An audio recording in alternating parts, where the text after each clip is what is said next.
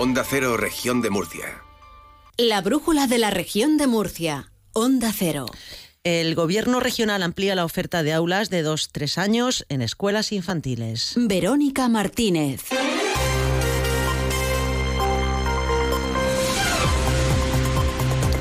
Hola, muy buenas tardes. Serán más de 7.500 plazas gratuitas para el primer ciclo de infantil. El consejero del ramo, Víctor Marín, ha dicho que la región de Murcia está ante un nuevo modelo de escolarización que apuesta por la universalización en primer ciclo de infantil con la ampliación progresiva de esta oferta. Enseguida contamos más. Antes, la previsión del tiempo.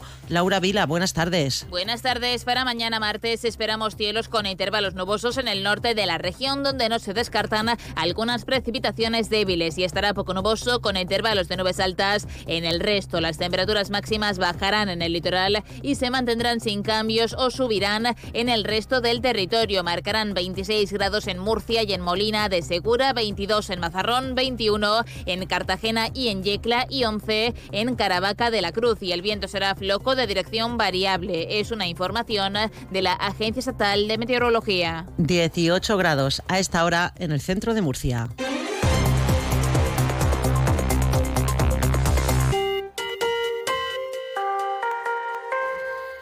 Como les avanzábamos, la Consejería de Educación ofrecerá el próximo curso más de 7.500 plazas en régimen de gratuidad para el primer ciclo de educación infantil de 0 a 3 años. El Gobierno regional amplía la oferta de aulas de 2-3 años en centros sostenidos con fondos públicos y escuelas infantiles, independientemente de su titularidad, con 149 nuevas aulas y más de 3.000 plazas gratuitas respecto al curso 23-24.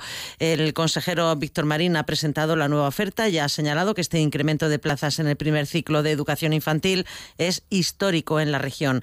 Destaca que la comunidad está ante un nuevo modelo de escolarización que apuesta por la universalización de la educación en primer ciclo de infantil, ampliando progresivamente esta oferta. Por tanto, estoy en disposición de afirmar con rotundidad que la región de Murcia ha cambiado sustancialmente su modelo de escolarización de 0 a 3 años con la ampliación progresiva de esta oferta, adelantando la libertad de elección de centro de las familias a los dos años de edad. Alcanzar las 7.500 plazas en dos cursos escolares representa un salto cualitativo impresionante en la oferta educativa de la región para niños de dos años. También en clave educativa está prevista mañana una reunión en la Consejería para el tema del abandono escolar temprano en la región, una comunidad que es de la que acumula los peores datos en esta materia. El Ejecutivo Regional ha preparado un plan para intentar modificar la tendencia, una iniciativa que se va a presentar a los sindicatos en la Mesa Regional de Absentismo y Abandono Escolar. Para comisiones obreras lo que debe hacerse es invertir más en educación porque el gasto por alumno en la región es de algo más de 5.900 euros.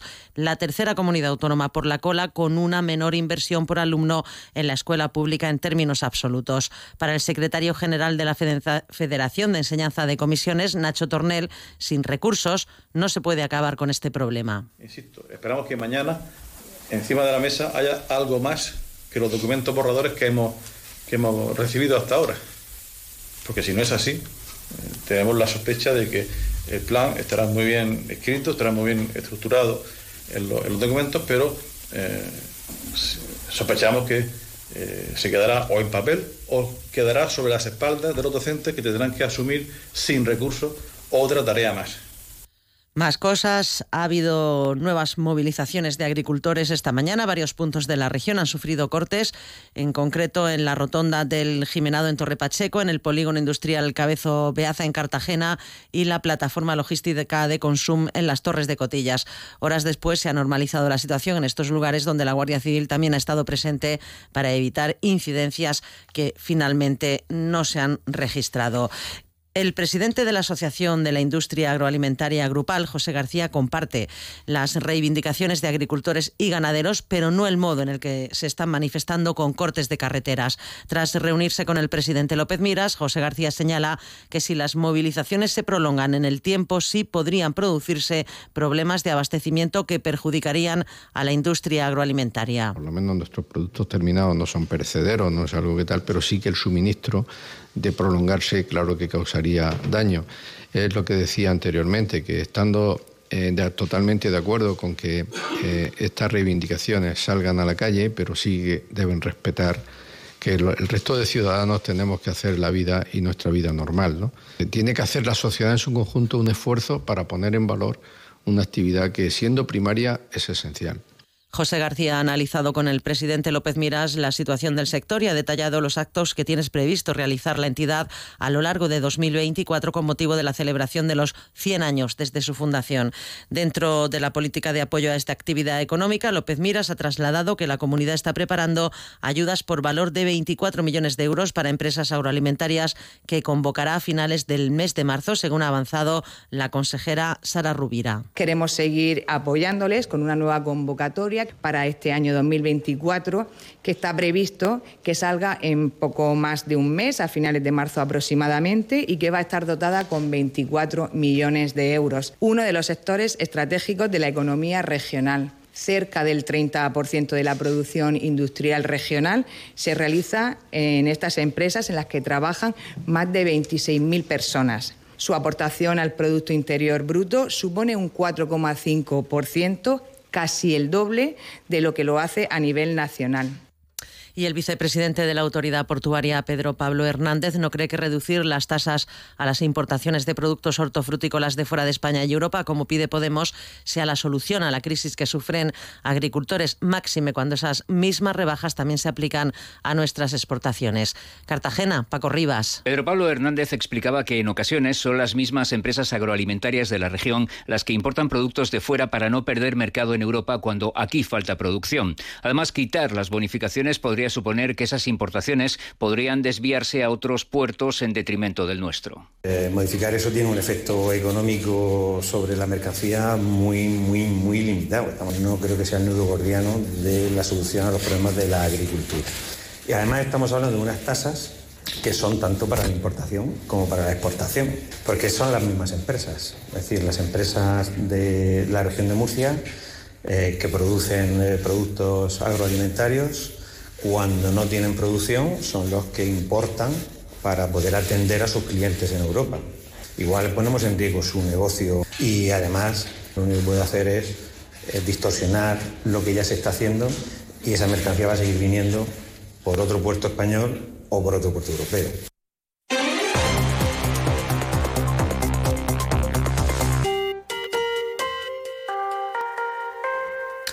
Son las 19 horas y 28 minutos. El gobierno regional, con el presidente López Miras a la cabeza, ha guardado un minuto de silencio en memoria de los dos agentes de la Guardia Civil fallecidos al ser arrollados por una narcolancha en el puerto de Barbate, en Cádiz.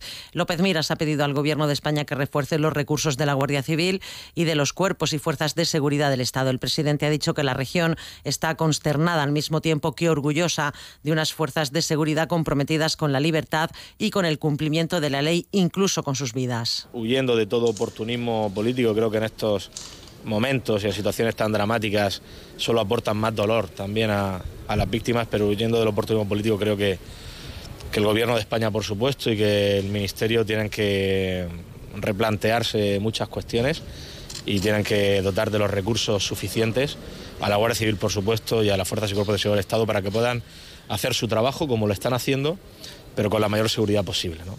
La Asamblea Regional también ha guardado un minuto de silencio. La presidenta del Parlamento Autonómico, Visitación Martínez, ha explicado que toda España está consternada por este hecho y muy especialmente la familia de la Guardia Civil. Sumarnos al pésame de toda España y un minuto de silencio en memoria de los dos guardias civiles asesinados vilmente en Barbate. Desde la Asamblea Regional no podíamos pasar por alto este hecho. Hemos querido hacer rendir este emotivo eh, reconocimiento y hacer este sincero homenaje en memoria de los dos guardias civiles fallecidos. Pues dentro del trabajo y de la labor que desempeña la Guardia Civil, ha desarrollado aquí en Murcia la Operación Balasa, una investigación dirigida a esclarecer una supuesta agresión sexual ocurrida en un domicilio de Fuente Álamo que ha culminado con la localización de un joven de nacionalidad marroquí que ha resultado detenido como presunto autor de los delitos de agresión sexual y tráfico de droga. En su domicilio se ha desmantelado un punto de venta de droga al menudeo, según informa la Benemerita. La investigación se inició cuando una mujer denunció ante la Guardia Civil haber sido víctima de agresión sexual. En su relato refirió haber acudido al domicilio de un conocido y que una vez dentro El hombre cerró la puerta, impidió su salida y la agredió sexualmente. Especialistas en Policía Judicial de la Guardia Civil se hicieron cargo de la investigación, averiguando que el autor era un joven de nacionalidad marroquí con antecedentes policiales que al parecer se dedicaba a la venta de sustancias estupefacientes en su domicilio y que desde la fecha se encontraba en paradero desconocido. En la vivienda, la Guardia Civil ha desmantelado un punto de venta de droga al menudeo con la incautación de 37 bellotas, 9 cilindros y dos tabletas de hachís, 400 pastillas de metanfetamina, una báscula de precisión, por otra parte, la Policía Nacional ha detenido a 19 personas como presuntos responsables de puntos de venta de sustancias estupefacientes en diferentes municipios de la región, principalmente en Murcia y Cartagena. La operación ha incluido 16 entradas y registros a inmuebles donde un portavoz relata lo que han encontrado los agentes. Durante los diferentes registros se han podido intervenir casi 2.000 plantas de marihuana en diferentes fases de crecimiento, además de otras cantidades de sustancias estupefacientes como hachís, cocaína o cogollos de marihuana predispuestos para su venta, así como dinero en efectivo y el aparataje utilizado para el cultivo y desarrollo de este tipo de plantaciones. En Murcia, la policía local detuvo el pasado sábado a un individuo por abordar presuntamente a una mujer que estaba en el portal de un edificio del barrio de San Antolín y a continuación comenzar a increparla y amenazarla esgrimiendo un machete, llegando a perseguir a la víctima durante varios metros. Los hechos tuvieron lugar sobre las once y media de la noche, cuando una unidad del turno de noche que patrullaba por la zona fue requerida por la mujer. Una mujer que en un estado de nerviosismo les manifiesta que ha sido amenazada con un cuchillo de grandes dimensiones por un individuo. Eh, los hechos, según relata la, presunta víctima, se han producido mientras ella simplemente esperaba en el portal de un edificio a su pareja, cuando esta persona ha aparecido y sin mediar más palabra ha comenzado a increparla, amenazarla y finalmente la ha llegado a perseguir durante bastantes metros eh, blandiendo este cuchillo de grandes dimensiones.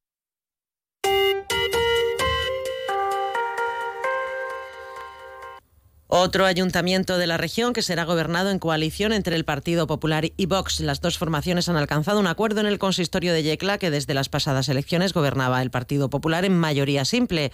Los tres concejales de Vox se suman a los nueve del Partido Popular con lo que consiguen una mayoría absoluta con la que sacar adelante temas como los presupuestos municipales. El portavoz de Vox, Vicente Quiles, será desde ahora primer teniente de alcalde. Dos concejales de esta formación se incorporarán a la Junta de Gobierno local y gestionarán materias como industria, emergencias, sanidad, comercio o agricultura. Un pacto que ha sido presentado eh, por el portavoz de Vox y por la alcaldesa de Yecla, Remedios Lajara. Que suscribimos un pacto de gobierno para lo que queda de legislatura con un eje programático de contenidos claro y definido en el que ambas formaciones vamos a hacer público un gobierno municipal, como digo, fundamentado en la gestión en el que los tres concejales del Grupo Municipal de Vox se van a incorporar al equipo de gobierno. También les contamos que la Comisión Interdepartamental del Mar Menor ha aprobado el Plan Regional de Actuaciones en la Laguna Salada para el 2024, que incluye todos los proyectos e iniciativas del Gobierno regional con repercusión presupuestaria agrupados por naturaleza, según informa la comunidad. Este ha sido el punto de partida de la primera reunión de la Comisión Interdepartamental tras la aprobación de su composición y régimen de funcionamiento por parte del Consejo de Gobierno.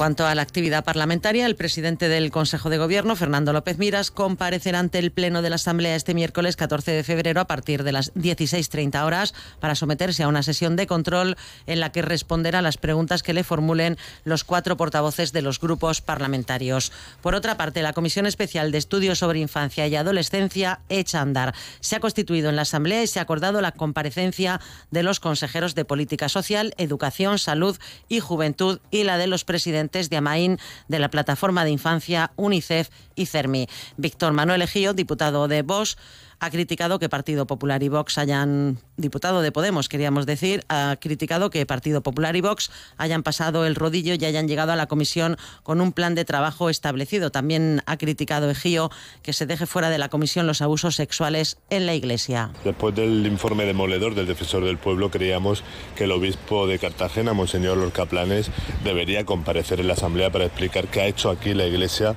para identificar a las víctimas y prevenir que estos casos vuelvan a darse. Lamentablemente, el Partido Popular y Vox han vuelto a pasar el rodillo para impedir esta comparecencia en la Comisión de Infancia y el Partido Socialista pues le falta valentía y tampoco nos ha apoyado.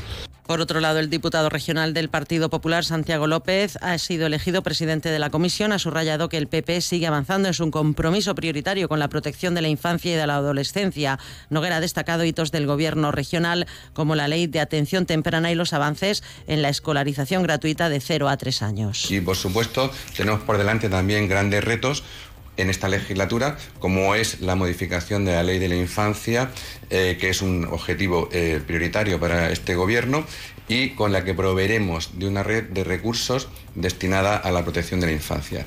Y de aquella manera, de alguna manera, romper también con la transmisión intergeneracional de la pobreza.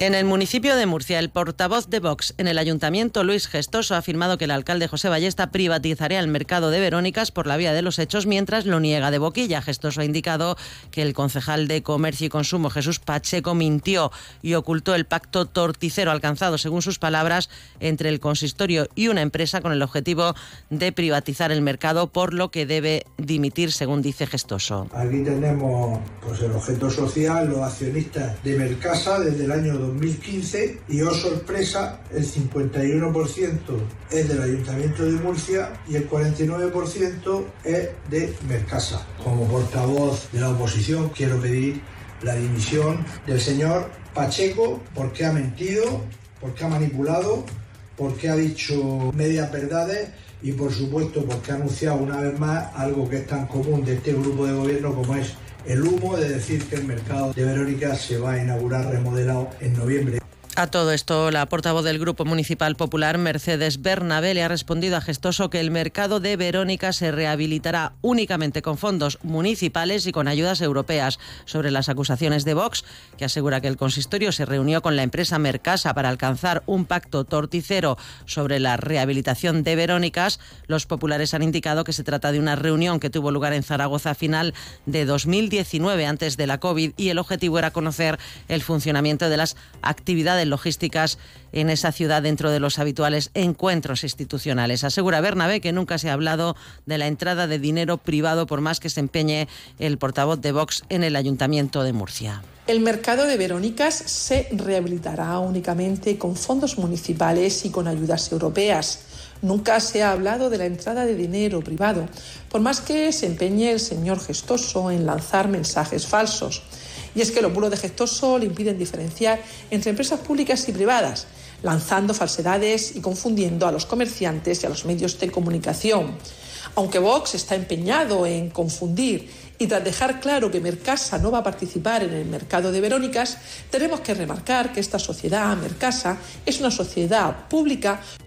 En deportes vamos con el resumen del fin de semana. Victorio de Aro, buenas tardes. ¿Qué tal? Buenas tardes. Y es que ha sido un espléndido fin de semana para el deporte de la región de Murcia, con el Cartagena volviendo a sumar. Es el mejor equipo de la segunda división en las últimas 10 jornadas. 20 de los últimos 30 puntos posibles ha cosechado el equipo de Julián Calero para salir del descenso y volver a creer en la permanencia. Es el cuarto año, lo recordamos porque no es fácil, aunque nos hemos acostumbrado a la segunda. Es el cuarto año consecutivo que este Cartagena, siendo uno de los peores presupuestos del fútbol profesional, está ahí y ahora mismo está en puestos de descenso. Así que mucho mérito tienen los albinegros. En primera federación el Real Murcia sigue también en flecha ascendente y es que en cuatro partidos de segunda vuelta Tres victorias, un empate. El sábado, una nueva 2-3 en Alcoy, en un campo muy difícil como es el del Collao y con casi mil murcianistas en las gradas, desplazándose hacia tierras valencianas. Ojo porque este Real Murcia quiere, ya está a seis puntos de la promoción de ascenso, pero quien tenemos haciendo la maleta es el UCAN Club Baloncesto Murcia, que superó 91-78 a Covirán Granada en la última prueba antes de la Copa Endesa. Cita con la historia el próximo jueves, donde por segunda vez en tres temporadas va a estar el equipo murciano jugando con los ocho mejores de la primera vuelta, porque se lo ha ganado en la pista. Se enfrenta al Real Madrid y aunque tendremos tiempo para hablar de aquí al jueves, desde luego que hay muchos nervios. Por cierto, en una vuelta ciclista a la región de Murcia, que tuvo lugar el sábado por la mañana, y que se llevó el australiano Ben O'Connor sin incidencias en el trayecto de esta Vuelta Ciclista a la región de Murcia, edición número 44. Pues hasta aquí este tiempo de noticias, pero continúa la brújula con la torre en Onda Cero. Buenas tardes.